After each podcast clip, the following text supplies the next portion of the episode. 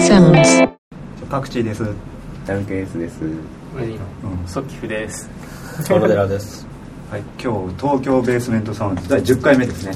そうですね。久しぶりに。で今日のゲストはゆい小野寺さんです。よよろしくお願いします。ろしくお願いします。じゃあ12月の14日ですね。はい。あの新譜が出るということで、はいはい。そちらのなんか宣伝を 今回。ど頭で宣伝と。いきなりっすね。一応来月の14日、12月なんですけれども、えっと、ポルトガルのサウンドアーティストで、えっと、ザ・ビューティフル・スキゾフォニックスっていうアーティストさんなんですが、実はこれ、セカンドコラボアルバムで、ファーストが2009年にフランスのレーベルから出てるんですが、まあ、それ以降の作品をまとめたものを、うんリリース。日本のレーベルからウェアバラーズレコードっていうまだできて新しいレーベルなんですけど僕の前にはあの畠山千平さんとナフさんのうん。コラボレーションアルバムリリースしたりとか、まあ、わ割とこういうアンビエントっぽい感じので、あの路線で行ってるようなレーベルからリリースします。うん。このなんかココラボの2作目ですけど2作目作る予定があって始まったんですか、いいや実は全くなくてあのファーストコラボの時に僕がちょっとピアノ割と分かりやすいメロディーみたいなのを弾いてこう使った作品があったんですけど、まあ、それを向こうが結構気に入ったみたいであの彼のソロアルバムでピアノ1曲弾いてくれないかっていうのが何回か続いたんですよね、で、まあ、そうこうしてるうちにちょっといい出来のができちゃったから、これは彼のソロに入れるのはちょっと惜しいなって 思い始めて。じゃあもうコラボで作ろうよっていう感じで進んでいった感じですね。なるほど。なんか彼とき知り合うきっかけは何だったんですか？えーっともともとあのー彼がポルトガルのクロニカっていうあの電子音響のレーベルローレンス・イングリッシュとかいろいろステファン・マシーとかそういうのがリリースしてるレーベルがあるんですけどそこの作品を聴かせてもらった時にすごい良かったので僕の方から確かあれはゲストとしてちょっと一曲参加してくれないかっていうふうに僕の方から確かコンタクト取って、でそこからそれまたなんかコラボレーションアルバムになっちゃったっていう感じなんですよね、ポルトガルのアーティストってあんまりね知らないですねうん。うん。なんかネットレーベルあるよね。ああるある。耳とかね、耳。うんうん、ああれもポルトガルか。うこう日本人多く。ん、日本人ばっかだけどね耳が、へですよねえ。え、小野寺さんってあれなんですか？英語喋れるの？僕英語全然ダメですね。最近あのあれ買いました。あのエブリデイ・イングリッシュっていう繊維紙がこう 2回聞けば絶対覚える。出てくるやつ。そ れやり取りするときはどんな感じで？基本的にメールなんですけど、まあメールだからなんとかやれてるっていう感じですね、向こうからファイルが来て、はい。それを加工してまた渡して。そうですね。割と音のキャッチボールである程度あの成り立ってる感じですかね。あんまり説明的にここを細かくこうしたいとかああしたいとかっていうのはあんまりなくて。もうファイルだけ送りつけてこうそうですね。帰ってきえ、たの。をそれどこで完成するんですか？そういうの。あそういうのすごい気になる。確かに。そう割と僕が最後これでどうだっていうのをこう5曲ぐらいまとめてミックスしてやつをこういう並び順でアルバムの流れちょっとでき作ってみたんだけどどうかなっていうのでああいいねっていう感じで進んでいく感じですかねでじゃあもう曲をじゃあ完成させるのは最終的に決めてるのは小野寺さんがまず決めて、うんそうですね。結構そのタイミングはなんか僕が偶然ですけど多いですね。なんか役割みたいなのあったんですか？特に何も。ないですね。基本的にないんですよねいつも。えそれは曲を作る時っていうのはまはい。ずその、スキゾフォニックさんがファイルを送ってくるのか、うんうん。小野寺さんから送ってくるのかどっちはいなはい感じで割すか、と最初あの短い素材みたいなのをあの10個20個くらいあの送り合って、うんでこの素材をもとにどう構築していこうかねっていうのをお互いにやり始めるんですよ。である程度なんかベーストラックみたいなのが出来上がってきたら今度はそれにお互いまた音を足したり減らしたりして、割と一つのトラックが組み上がっていくような感じですね。じゃあもう最初にこう原曲ドンってこう投げるとかそういう感じでもないそうですね。あんまりそれはないですね。じゃあ素材ごとにこうやるんだ。そうですね。ね言葉の問題もあるからこうやり取りしててここのや変化はちょっとおかしいだろうみたいなことがあったら大変そうだな。あえポルトガルの人っていうのは結構英語はいける口なんですか？ー英語は大丈夫ですね。えーなんかフランス人とか、はい。あやってたもんね。だけど、なんか英語ダメなんか何を言ってるのか俺には海賊不能な英語とか時々あるでしょ。ね。そう。だからもう自分のそれこそさあの全然話違うけどさ、うん。日本人があ日本人がさ「アイアムなんとかですよね」とかさ そういうノリで来るんじゃないのかなと思って ね。あなんか言いたいことかななん。か自信満々にこう間違ってても合流しに来るみたいな。そうそうそうそうそう。自信持って喋るんでしょうね多分ね。ちょっとなんかフランス語も入れてくる。でこっちの喋ったことが分かんないって言われると結構ありますもんね経験としてねあるよねその辺っていうか言葉の関係っていうのは特に感じまあます、あれかそうですね。もともと僕も大して上手くないんで お互い多分間違った英語でやってるかもしれないですね逆にすごい上手い人とかだと逆に分かんなかったりしますよね。ああそうかもしれない。ありますよなんかネイティブと話してて結構苦労する時とかあって。多分逆にあのどっかで学ぶ母国語が英語じゃない人の方がなんかうまくやり取りがいく時もある。そうそうそう。あだからあの母国語が英語の人とかってメールがいや異常に長かったりするじゃないですか。そう。そう。そう。俺それを解読するのがもうすっげえ時間かかるみたいな。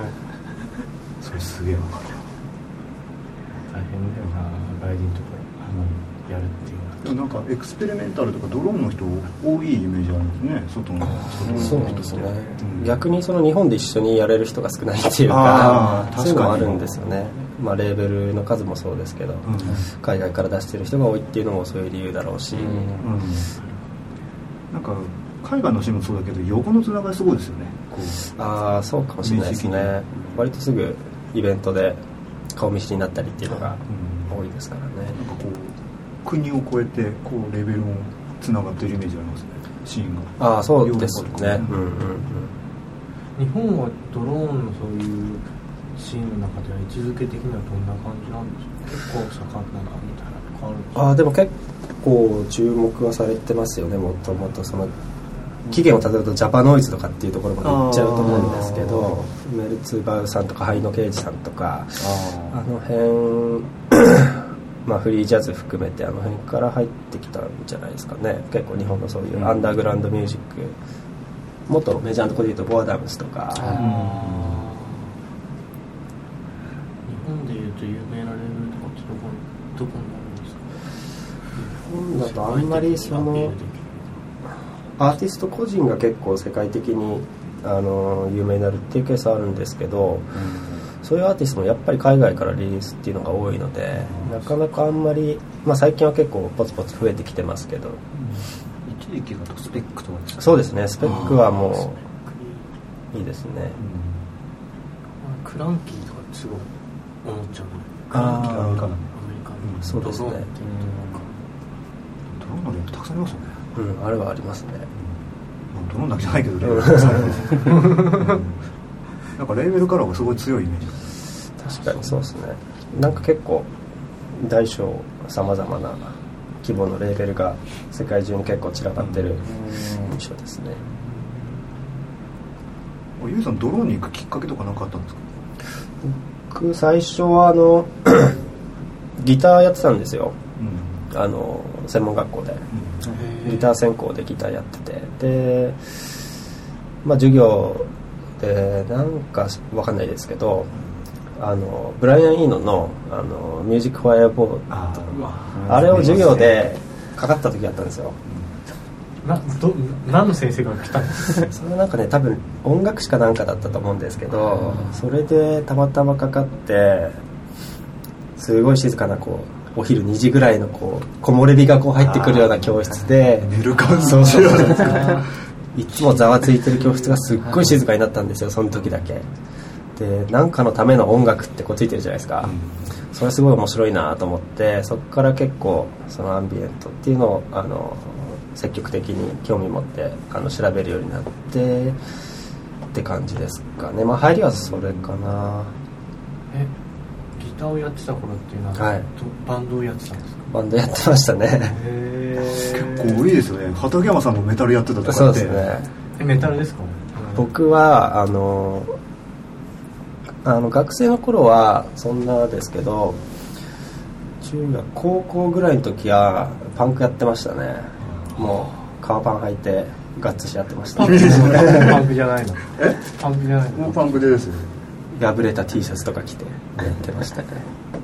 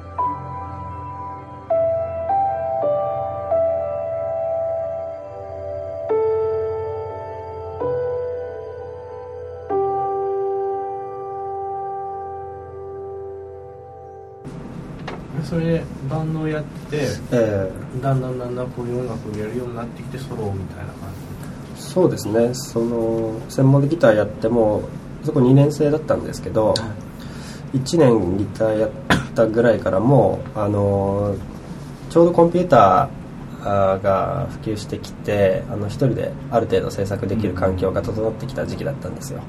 個人でも。まあそういうのもあって割と自分の作品をもう完全にこう掌握したいっていう感じになってきたので、本当はもうコンポーザークラスの方に移りたかったんですけど、パソコンかお金がなかったので我慢して自分でこう独学でちょっとずつ機材貯めて勉強して始めたって感じですね、でもその頃の機材ってどんなものを使ってたんですか？その時僕はもうずっとキューベース使ってるんですけど、はい。まだキューベースが VST5.1 とかあの頃で。あ SL とか SX になる前あ全然前です。ですよね。全然前です。すごいですね。いや DTM 長いですね。長いは長いですね。まあそうですね。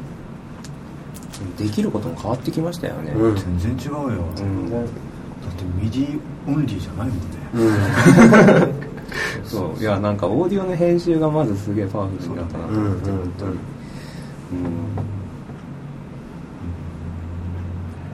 今機材何使ってるんですか？僕は割と サウンドソースは結構外から取ってくることが多いんですけど、うん。楽器の音だったり環境の音だったり。まあそれプロセスするソフトは大体リアクター使ってますね。意外だな。前も聞いたけそうそうずーっとリアクターリアクターももう3ぐらいの時から使ってますね。どかなりのハードル言うたんですね。あそうなんだ。どういうふうに使ってるんですかリアクターなんかね結構ビート系の人はイメージあるけど。僕結構サンプラー対応しててあれ、まあ、取ってきたとか取ってきたソースをサンプルにあのグラニュラーでいろいろいじったりとか、まあ、そこまであの激変させるってこともないんですけどね、まあ、細かくちょっとずつこうかけてってレイヤー作るって感じですかね、じゃあ中心キューベースとリアクター？まあ主たる機材はそのあたりですかね。ただ最近マックスを買ったんですよ。ようやく。なぜかっていうとあのこの前のこの配信の時にダブラセさんが「マックスなんて簡単だよね」なんて言ってたから ああできるんだと思って買ったんでできなかったらちょっと責任取ってもらいたいです。聞いてると思うんです ちなみに俺も買いました。そうだね。あの後買ったもんね。そうそうそう。買いました買いました。ダブラッセルマックスの伝道師じゃない、うん、本当そうですよね。みんな影響受けてるねスデザインも可愛くなったし。あそれも使えるんですよねマックス。そんな使えないうんそうか。ーまだ再生の仕方すら分かんないですマックスは。じゃあもう入り口ですね。そうそう。バチいっぱいダウンロードしてあるんですけど どうやって使えばいいのか分かんない。チュートリアル。まだ紹介しきれてないです。難しいです難しいですよねマッイコンとかが変なおっさんとかだったからね。昔。あと眼鏡がある。なんかねそんなんだったんですか？そうだよ。かっこよかったよね可愛くてもな。何なんだろうこれと思った。クソ難しいし。でもなんかあのアカデミックなこうインターフェースが逆にこうそそられるみたいなのがありましたねあそうなんだじゃあなんかまたアルバムの話に戻そうか、はい。うん、なんかゲストが今回4名ですか？そうですね。参加してて、全部日本人なんですけど。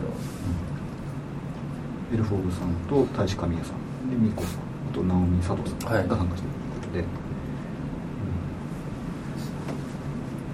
ん。なんか先に素材もらったんですか？それか客あの、えっと曲提供してというかこんなになんかこんな感じで今回の時は結構もうある程度ほとんどもう出来上がったトラックに対してあのアディショナルつけてもらうような感じでしたもんね、基本的なベースなトラックを送ってその上で、うん、こういうのを載せてくださいっていう感じでお願いしてっていう感じです。ね佐藤さんの時はあの素材だけ提供してもらったっていう感じですねちっちゃく喋ってる喋ってるというか声がわーって入ってる。あ最初最初聞いた時分かんなかったんですよ、はいはい。どこどこに入ってるの？そうなんですよね。すごい分かりづらくなっちゃって結局最終的に。でもなんか聞いてるとなんか気持ちよく裏に入ってそうそう分かって。そのなんかジョージが日本人のこう女性がこう喋ってる声を使いたいって言ってきてでどうしようかなと思ってお願いしたのがきっかけなんですよね。うん。そのもともと本当は優秀なあの賞とか引かれる方なんですけど、うん。割とクラシック寄りな方で今アムステルダムで活動されてるんですけどまだこういう サウンドアートとかにもすごくあの興味を持ってる人なのでうん。ちょっとお願いしてみたっていう感じです。ねあとじゃあ女性の声ってことで美子さんが最後に喋ってそうですね最後ポエトリーリーディング入れてもらってうんなんかあの曲ちょっと映画っぽいなああそうですか。なんかこうフィールドレコーディングもののサウンドが後ろに走ってて、はい途中で、はい多分あポルトガルの音なのかななんか海外っぽい音がああそうですか。できて。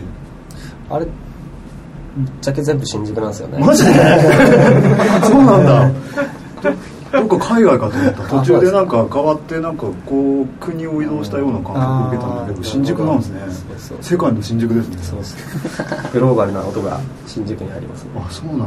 なんか騙された俺新宿ってでもそういう感じなのかうんどうなんでしょうね。あそうなんだ。いろんな人いるし。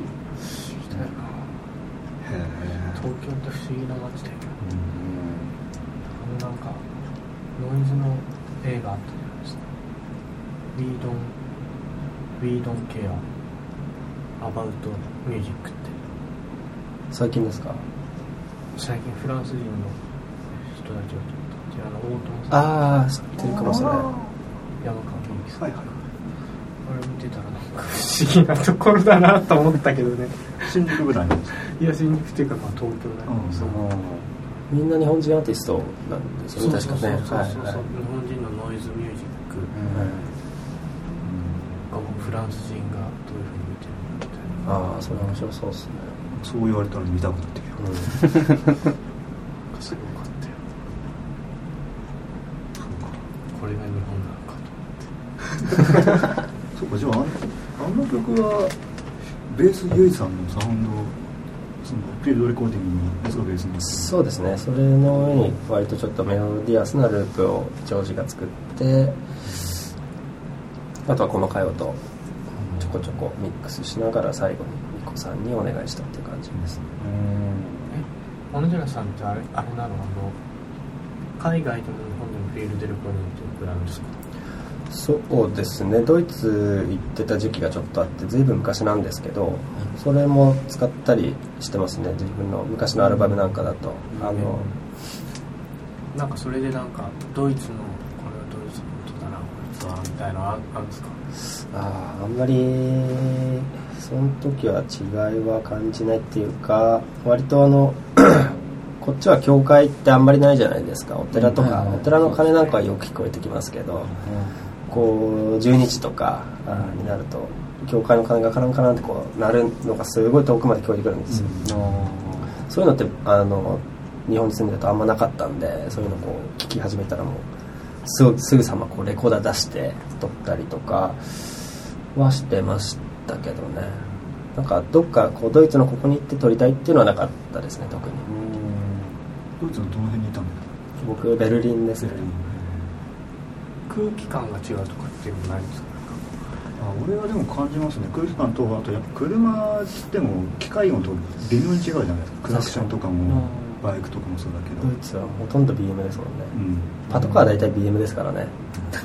そうかっこいいんだよね。タクシーベンツでしたよ。ああそっか。そっか安いのかうん国産だからね。うん。なんかそういう日本で撮ると違いある感じです。街の中とかで。虫の音とかも違うんですかね。虫。虫。あ違うと思う。あなんかいつだかなんか道歩いてたら夜中セミの音がすごかった時とかあるんですよ外国人がそれ聞いたらどうなるんだろうと思って。確かかにセミいないもんなうんすごかったんですよ。激ドローンみたいな感じでして。それ海外ですか？いや日本で。あ日本で。普通にあの。夜歩いてたら、ね。なんか神社の近くそうそうそうそう。これドローンだねって話。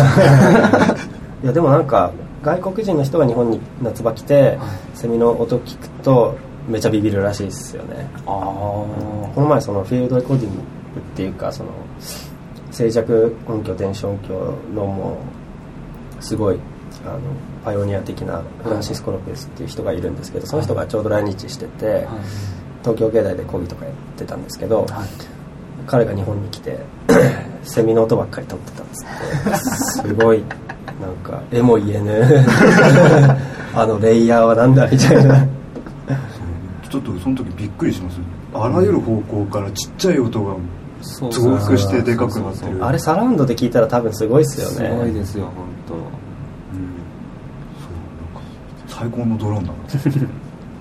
うるさいですけどねあれね。普通に考えるとうるさいんだけど。ちょっと灰落としたりね。灰落ちしたセミとかでもモテなさそうですね。持てなさそう。確かに。下出すやつとかいるいなこいつ。みたいな若いうちはもうかなりハイファイなんで。ガンガンローファイにわかんない。そっちの方が渋かったりして。渋い。ななかなか出せないあの声は。一億置かれあんまいいや。てセミは言いたいセミのくだりはもう。いやいや違う。変なこと言おうとしたから。そこは。ユーさんフィールドレコーディングするとき何使ってるんですか？僕ずっとあのローランドの R9 使ってて R09 使ってたんですけど最近 DSD のあのコルグのああ MR2 そうですそうですそうです。あれ電池持たないですよね。あそうですか。僕まだあんまり使ってない。N ループ入れて使ってるんですけど。そうか。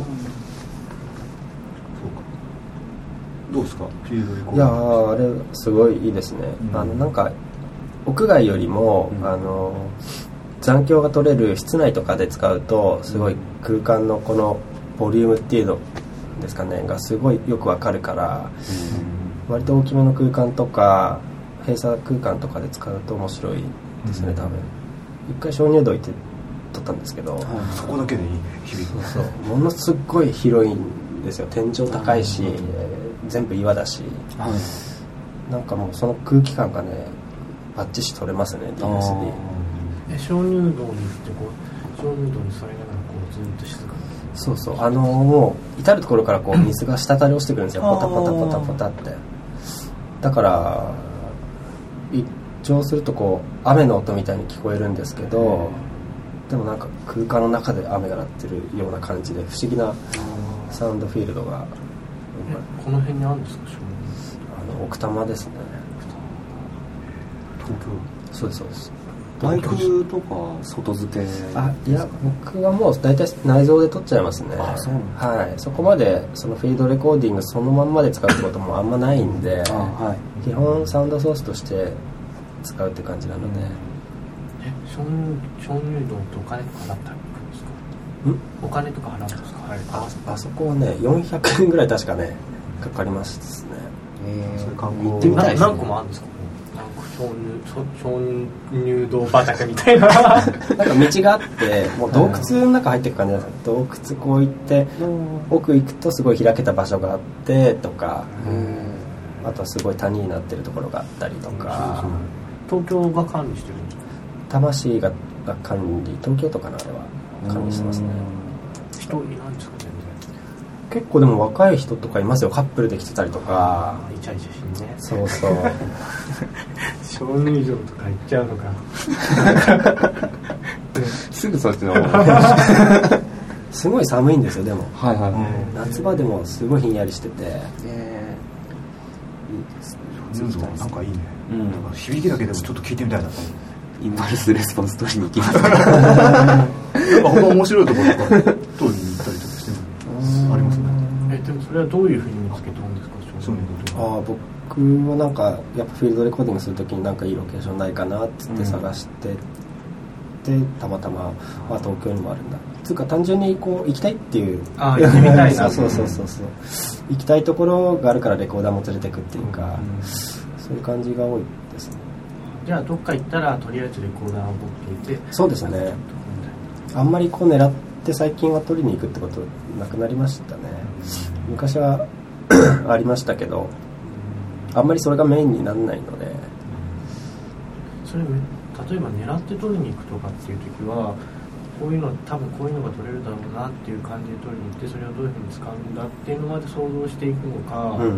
もしくはその取りになんとなくこう多分いいと思うから取りに行って、なんかいいの取れたなと思って使うのかとかっていうのはどういう感じなんですか？割と僕は昔はすごいもう狙ってこういう音取れるなってていうのがあって使ったりとかしてたんですけどというよりもなんか割ともうちょっとコンセプチュアルであのそこの場所で鳴ってる音に音を構築してこういう作品を作るみたいなそういうコンセプチュアルな作品を作る時はそうなんですけど最近は割ともうちょっとオープンで割と自由にこうレコーダーのスイッチ入れといて持ち帰って後で聞いた時にあこれいいなっていうのがあったらそこからインスパイアされて作り出すっていうのもあるし、あとは単純にこうストックされていくのでちょっとこういう音欲しいなっていう時に過去に撮ったやつ引っ張り出してきて使ったりとかっていうのもありますよね。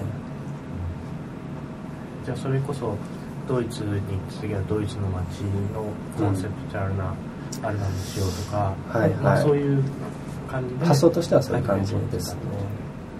でも今は違う。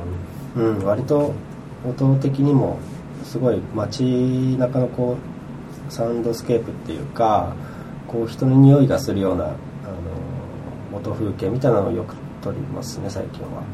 昔はもうなんかマンホールにこうコンタクトマイク貼り付けて地下水脈のこう音とか撮ったりあの自販機の裏にこうコンタクトマイクつけて撮ったりとか そういうなんかすごいミクロな音像をばっかりに興味があって撮ってた時期もあったんですけど、うん、最近は割ともうちょっと音楽的っていうか、あの気持ちいい音っていうか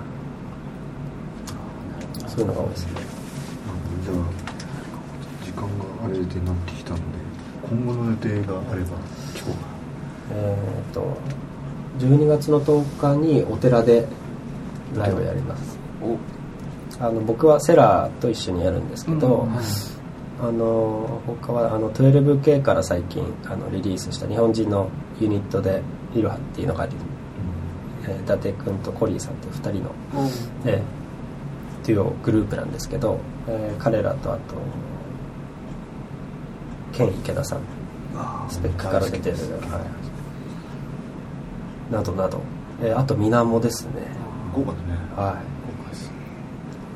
非常に豪華でお寺でっていう感じで。あいいなお寺とかってどうなんですか？そういうライブをやったりする僕お寺初めてなんですけど、割と最近あのこういう音楽だけじゃなくてそういう音楽を鳴らすため以外の空間でやるっていうのが多くなってきたじゃないですか。その戦場であったりとか、うん展望台のフロアだったりあとお寺教会とかそういうなんか文化的な重要施設みたいなところを借りてっていうのプラネタリウムとか。なんかそういうのすごくいいなと思っててなんか豊かな音楽体験だよなと思っててなんかどんどんそういうの増えたら面白いなと思いますよね